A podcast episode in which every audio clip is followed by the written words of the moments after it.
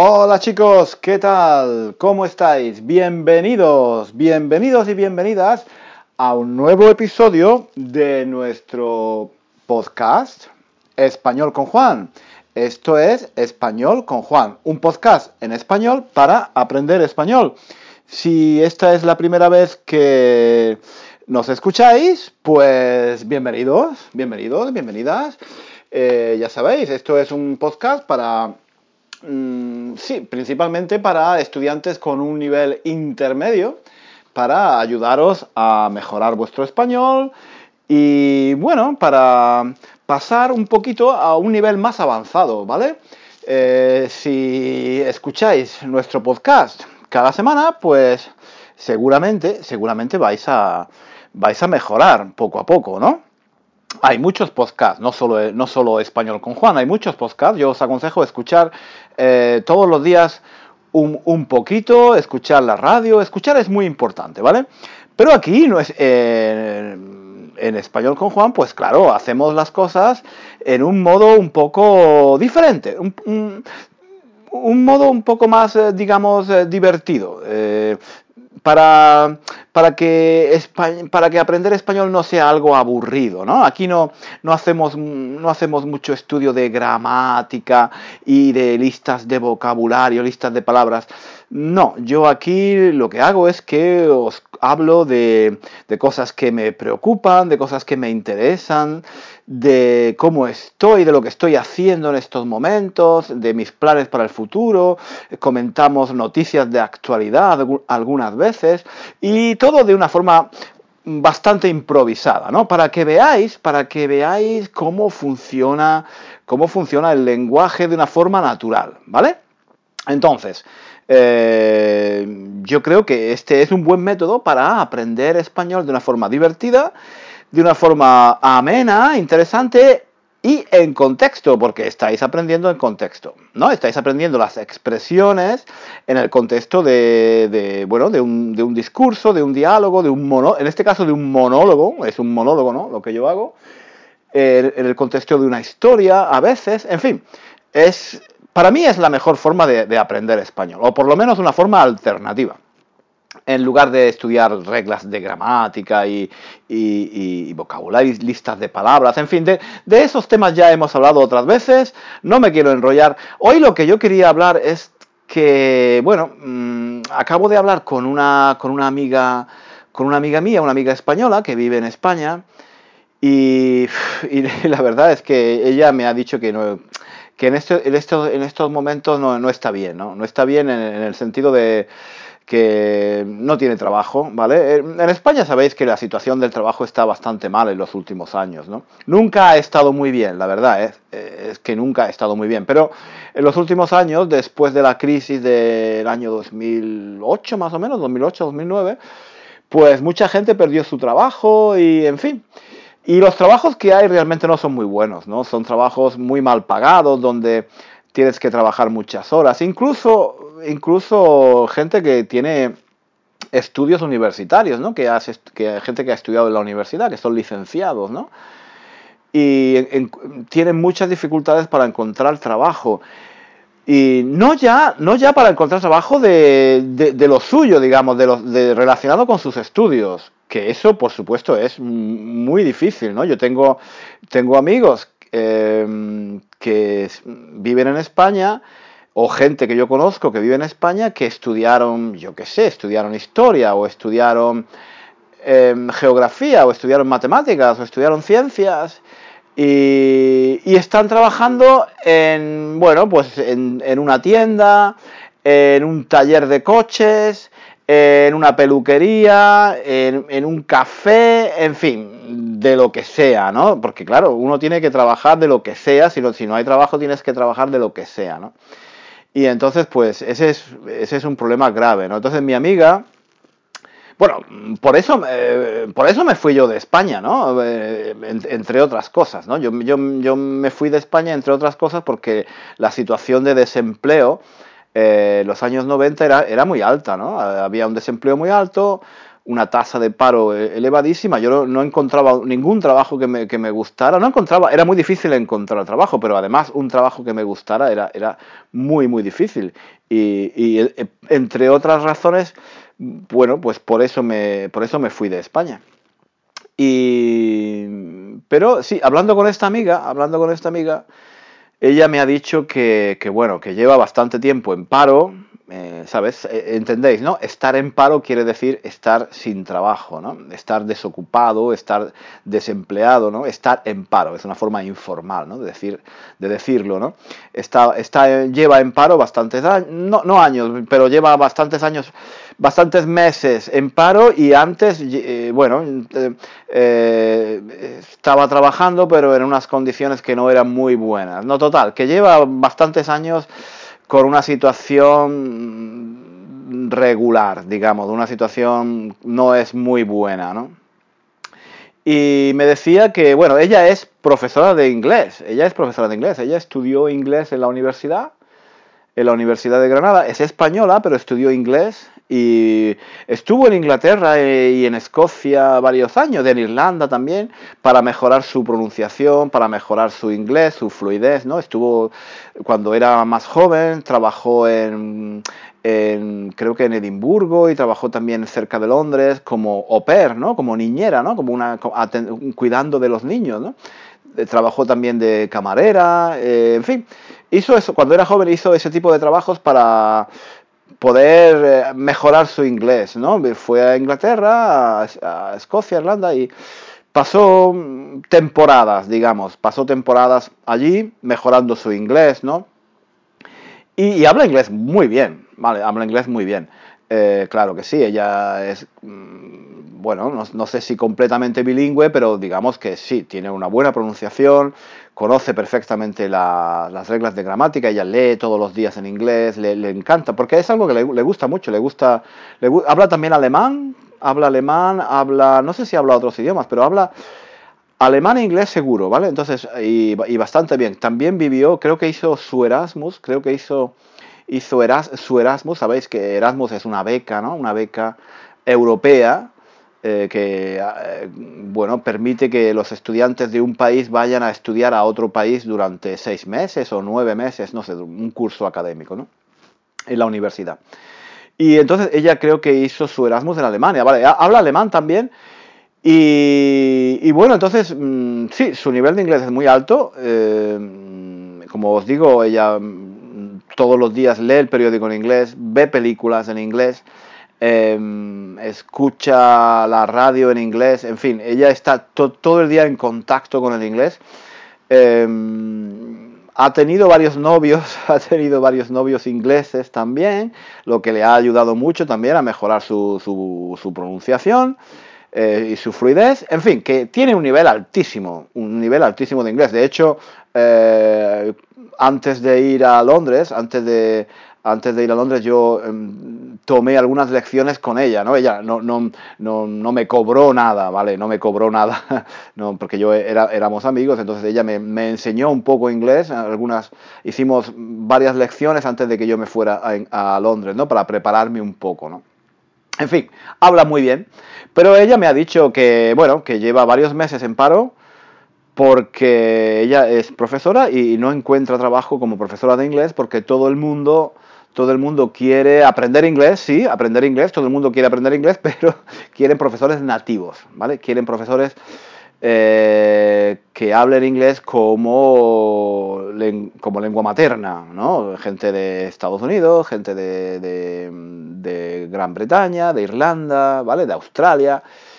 En fin, y, ella me, estaba un poco, un poco baja de moral, ¿no? Como se dice normalmente, estaba un poco depre, estaba un poco depre, estaba diciendo que, que bueno, que estaba harta, que, que estaba harta de, de, que siempre que iba a alguna escuela a pedir trabajo o alguna academia o no sé, o, o, incluso de forma privada, ¿no? En particular, dando clases particulares, todo el mundo le pedía, le decía, pero mm, es que yo quiero una profesora nativa.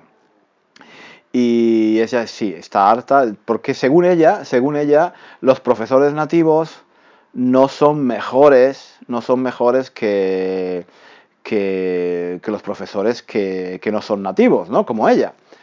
Y, en fin, estaba, estaba muy cabreada con todo ese tema y, bueno, yo, yo entiendo, yo la entiendo perfectamente, la, la, entiendo muy bien, porque claro, ella está, lleva muchos meses en paro y antes, como os digo, ha pasado muchos años trabajando cobrando muy poco dinero, trabajando en, en diferentes escuelas al mismo tiempo, ¿no? Para poder, para poder sacar eh, suficiente dinero al final de mes, tenía que trabajar unas horas en una escuela, otras horas en otra escuela, eh, en fin.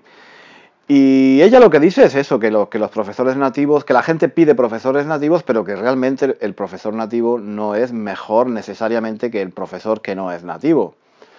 Y bueno, yo he estado pensando sobre este tema y sí, yo creo que, yo creo que tiene razón, ¿eh? yo creo que tiene razón. No es porque sea mi amiga, no es porque sea mi amiga, pero yo creo que tiene razón. Yo creo que yo entiendo a la gente, vamos a ver, yo entiendo al, estudiante, al estudiante de idiomas o, al el padre, porque ella, trabaja con, mucho con niños, ¿no? Ella trabaja sobre todo en escuelas con niños y entonces eh, los padres, los padres cuando buscan un profesor de inglés, buscan un profesor nativo, que sea de Estados Unidos o de, Inglaterra o de donde sea, pero que sea nativo, ¿no?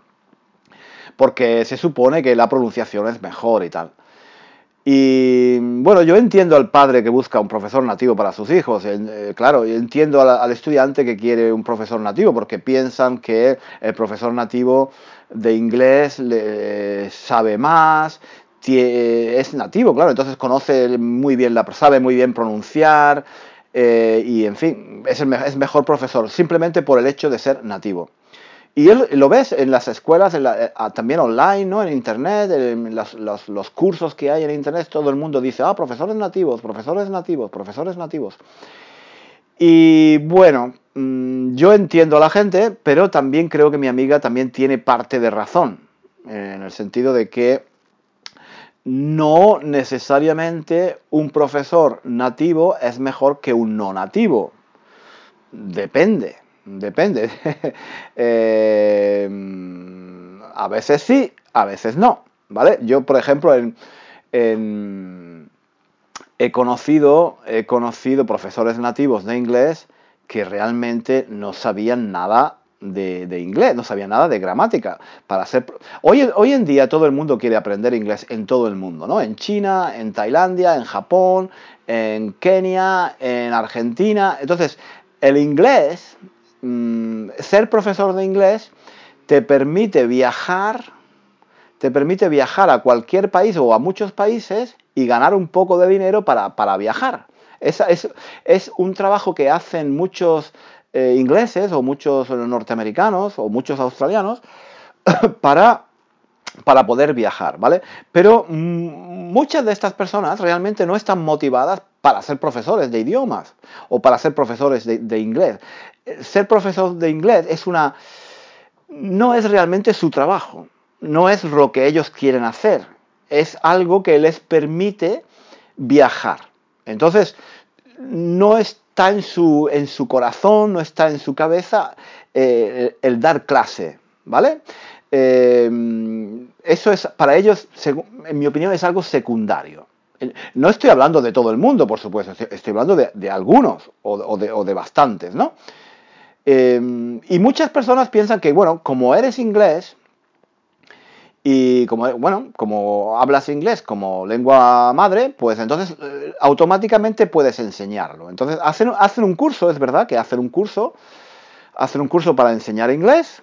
Eh, hay, hay, diversos tipos de títulos, ¿no? Pero hay uno que hacen casi todos los profesores de inglés que cuando están empezando, que creo que se llama TEFL, creo que es el TEFL, no, no, no estoy completamente seguro, pero es algo así como el TEFL. Eh, que es como, sí, enseñar inglés como, como foreign language, como lengua extranjera, ¿no?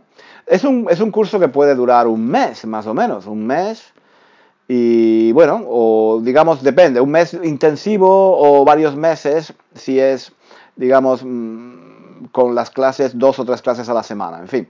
Hay diversas, diversas, diversos tipos de, de, de organización, digamos, pero bueno, el caso es que Sí, en poco tiempo puedes, puedes conseguir un título, un certificado para enseñar inglés.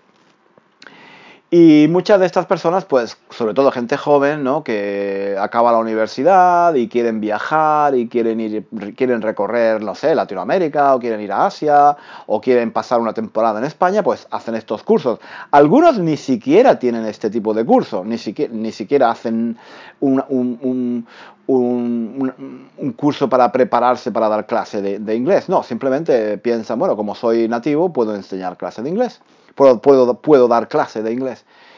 Y, y, bueno, en fin, mm, entonces, claro, esta gente eh, realmente, como digo, no están realmente motivados, no tienen, no tienen, pueden tener, sí, han hecho este curso, pero no tienen la experiencia eh, de, enseñar, ¿sabes? Han hecho un curso cortito, eh, tienen una base que luego deberían desarrollar, ¿no? Si, si estuvieran realmente motivados e interesados que muchos no lo están. Entonces, lo que pasa es que eh, muchas de estas personas que enseñan inglés en Europa, en España, en Italia, en Francia, en Alemania, mm, encuentran trabajo más fácilmente por el simple hecho de que son nativos, ¿vale? Entonces, la gente piensa, ah, como es nativo, es buen profesor. Bueno, no necesariamente. Algunos sí y otros no, ¿vale? O sea, el hecho de ser nativo no necesariamente te garantiza tener un profesor bueno.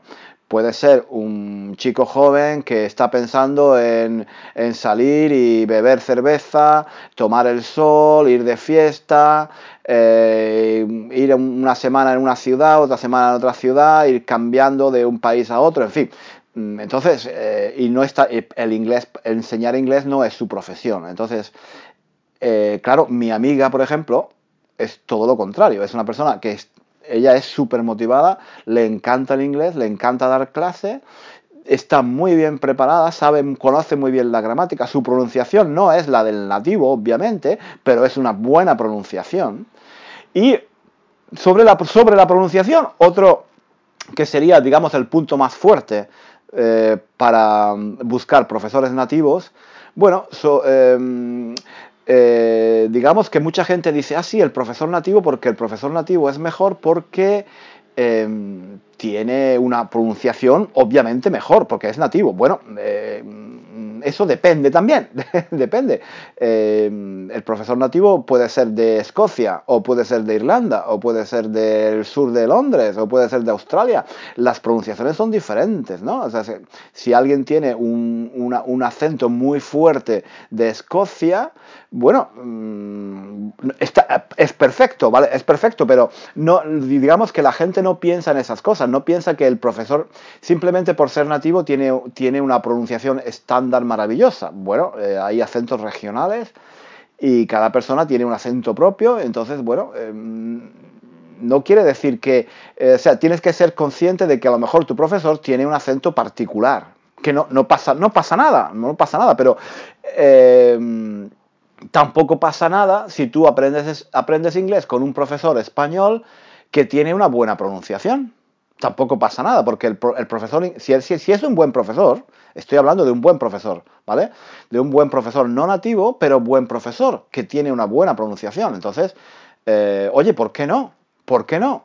Em, si ese es un buen profesor que tiene una buena pronunciación, que es que habla con fluidez y que conoce bien la gramática y que conoce bien las eh, que, tiene una buena formación pedagógica, que sabe cómo enseñar inglés, que eso es lo importante, ¿no? Que, sepa cómo enseñar inglés, que sepa motivarte, que sepa darte recursos, que, que sepa eh, organizar actividades para practicar. O sea, porque mm, yo, por ejemplo, recuerdo que tuve una profesora nativa hace muchos años, antes, antes, de, antes de vivir en Londres, cuando vivía en España, una chica joven norteamericana que ella no preparaba nada de las lecciones, eh, simplemente venía a mi casa y hablaba conmigo hablaba, pero no preparaba nada, no preparaba ninguna actividad, no preparaba ningún tipo de juego, ningún tipo de diálogo, no teníamos libro, ella simplemente hablaba conmigo, entonces claro, eso es lo que mucha gente busca, el profesor nativo y,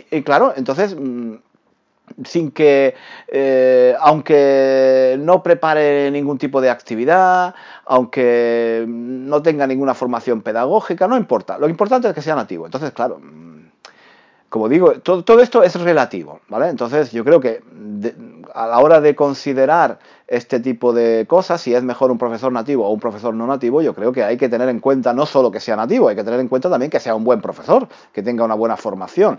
Y en muchos casos, el profesor no nativo, pues puede ser mejor, puede ser una opción mejor. Yo, de hecho, si yo eh, si yo tuviera ahora que, que, buscar un profesor de inglés, pues bueno, depende. Eh, podría buscar, quizá preferiría estudiar inglés con alguien como, como, mi amiga, que tiene una buena formación, que, que se conoce muy bien el inglés, que habla muy bien.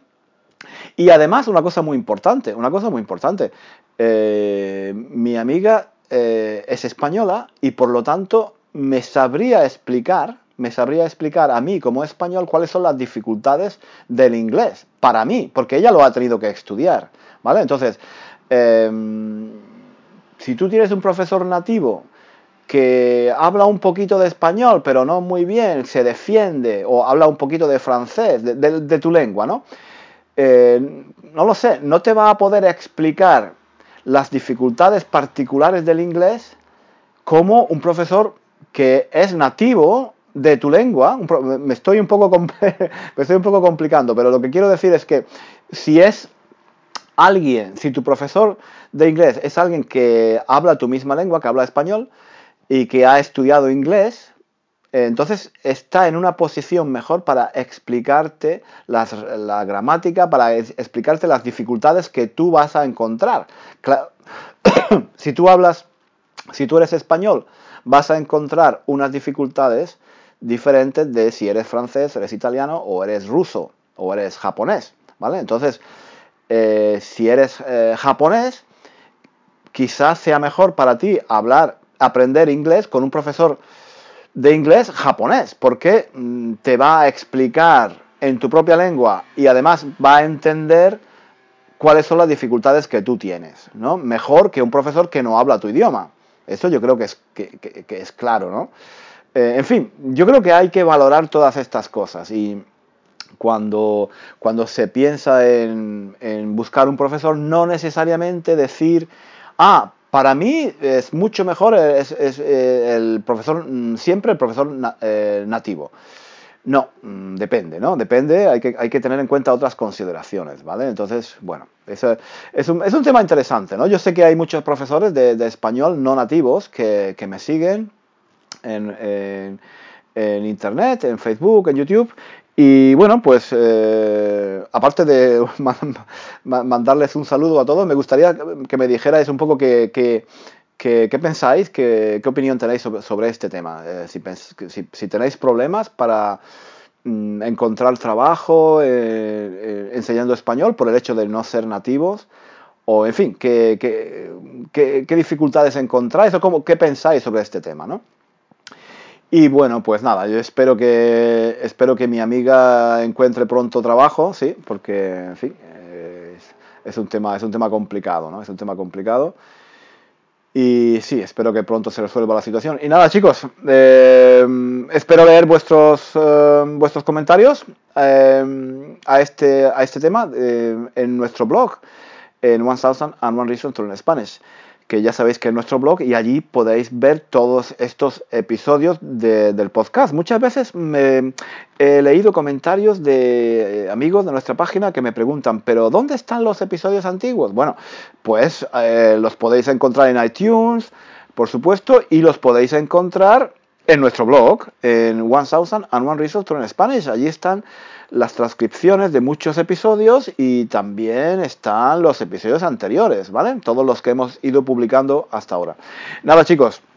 Espero, espero leer vuestros comentarios y nada más, nada más por esta semana. Que tengáis una buena semana y nos, nos, nos vemos, no, no nos vemos, nos escuchamos aquí la próxima semana en Español con Juan. Hasta luego, adiós.